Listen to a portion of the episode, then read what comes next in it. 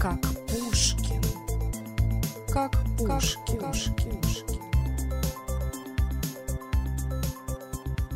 Привет, дорогие мои друзья! С вами подкаст проекта «Как Пушкин» для всех, кто хочет говорить на русском языке и, конечно же, понимать русский язык. Больше подкастов, сгруппированных по темам, вы сможете найти на сайте likepushkin.com, likepushkin.com. Ну а сейчас мы переходим к теме нашего сегодняшнего подкаста – Сейчас самый канун Нового года, 28 декабря, то есть получается через три дня наступит Новый год. И в этом подкасте я с вами хочу поговорить про Новый год в России. Мы поговорим про Деда Мороза и Снегурочку, поговорим про наши традиции новогодние, что все практически русские делают на Новый год – и вы сможете сравнить, как это отличается от традиций в вашей стране. Поехали!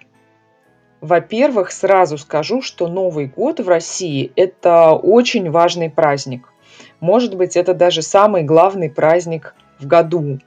Наверное, вы слышали, что в России очень-очень длинные новогодние каникулы, то есть выходные для всех работающих людей – Обычно мы отдыхаем 9 или 10 дней. Например, в этом году у нас новогодние праздники будут длиться до 9 января включительно. То есть 1, 2, 3, 4, 5, 6, 7, 8, 9 января все люди в России отдыхают. Ну, наверное, за исключением каких-то особых профессий – например, продавец в магазине, да, или какие-то профессии, которые требуют присутствия. Мы отмечаем Новый год в ночь с 31 декабря на 1 января. Обычно заранее мы ставим дома елку, да, сейчас про это еще поговорим. И когда время приближается к 12 ночи, мы накрываем на стол – наливаем шампанское, рассаживаемся вокруг стола и ждем боя курантов. Бой курантов – это бой часов, да, такие звуки, которые издают часы, бом-бом, да. И когда бьют часы, мы поднимаем бокалы с шампанским и провожаем старый год, встречаем Новый год. Обычно на столе, на праздничном столе у нас стоят салаты.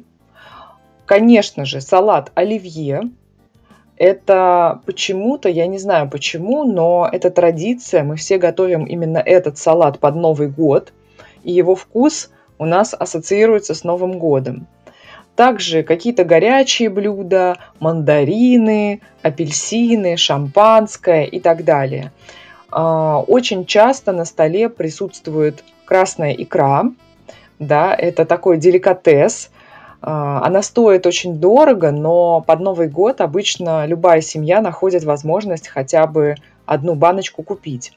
После встречи Нового года очень часто люди идут гулять на улицу и э, запускают фейерверки, петарды, различные фейерверки – к сожалению, в России не запрещены фейерверки рядом с домами, и поэтому, если, например, вы легли спать а, не очень поздно, вы, скорее всего, не сможете заснуть, потому что за окном буквально идет стрельба этими петардами. Вот. А также домашние животные очень сильно пугаются, многие убегают. Вот. Но, тем не менее, это такая традиция а, в России постоянно. Все ну не все, конечно, но многие запускают петарды. Смотрите, друзья, очень важный момент.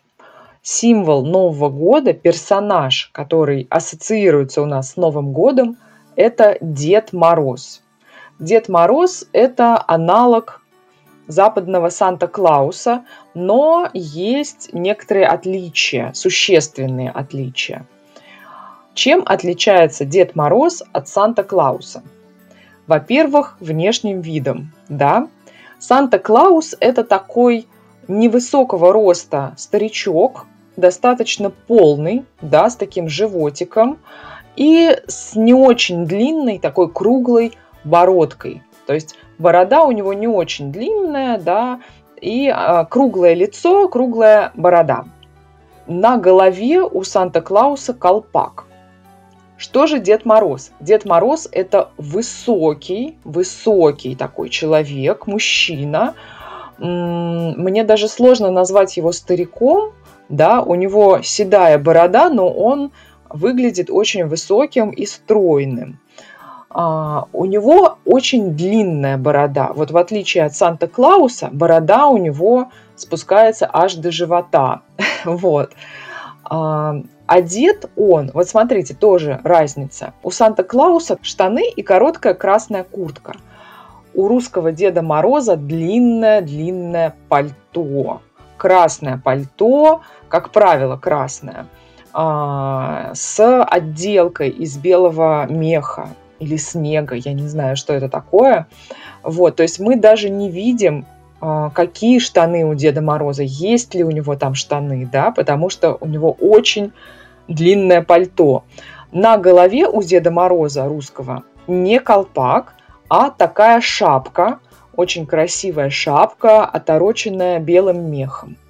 Вот, то есть по э, внешнему виду всегда можно отличить русского Деда Мороза от Санта-Клауса. Но есть еще один очень важный момент, важная деталь. Я не знаю, можно ли сказать, что это деталь, потому что это еще один человек.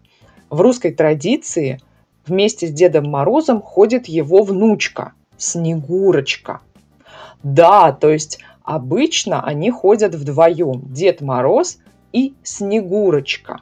Снегурочка – это молодая девушка, очень красивая, у нее такое серебристое а, зимнее пальто, тоже отделанное белым мехом, и на голове красивая такая белая шапка с мехом.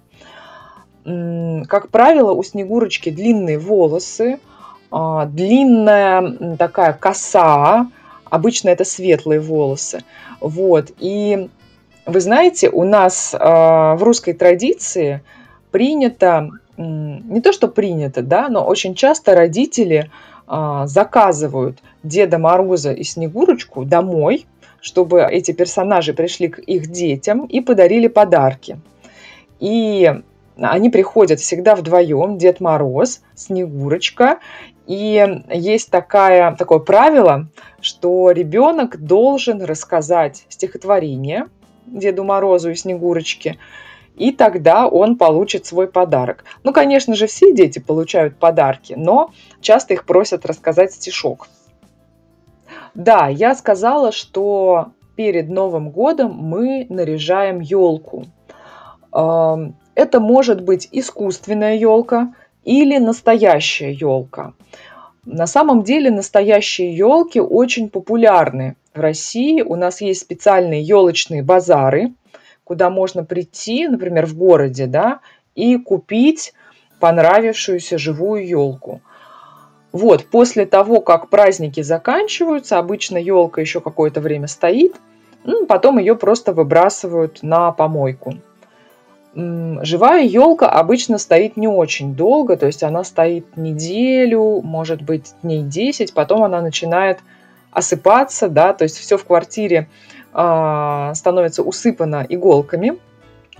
В этом плане искусственная елка более универсальная, может быть, чем-то даже более удобная.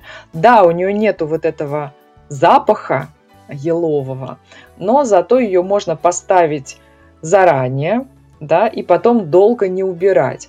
Вы знаете, русские люди на самом деле немножко ленивые, и очень часто новогодняя елка стоит потом очень-очень долго, потому что людям ее лень убирать, им некогда. И я знаю людей, у которых елка стояла чуть ли не до конца февраля. Вот, это, конечно, смешно. Всегда елку украшают игрушками, елочными игрушками. У некоторых людей есть запасы старых игрушек. Например, у меня дома есть игрушки еще от моей бабушки. Они очень красивые, очень интересно сделаны. И, как правило, каждый год а, нам кто-нибудь дарит новые игрушки, поэтому с каждой игрушкой связано какое-то воспоминание. Потом на елочку вешают, конечно же, гирлянду.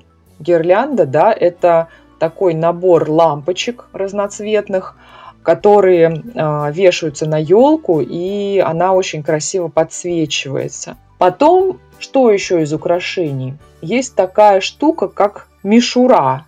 Да, такое немножко смешное слово. Мишура – это такой да, это сложно объяснить. Я вам рекомендую просто загуглить это слово. А, это такая блестящая, мохнатая а, штука длинная, которой можно, которую можно накрутить на елку или повесить где-то в комнате, и она создает новогоднюю атмосферу.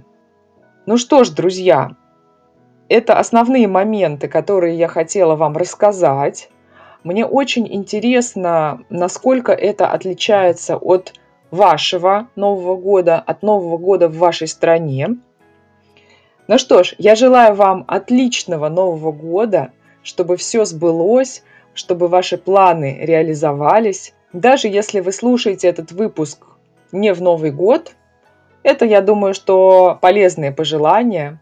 А себе я хочу пожелать много новых выпусков подкаста, и чтобы мы с вами встретились в новом году и продолжили слушать какие-то интересные заметки о жизни в России, о русской культуре, а вы повышали свой уровень владения русским языком.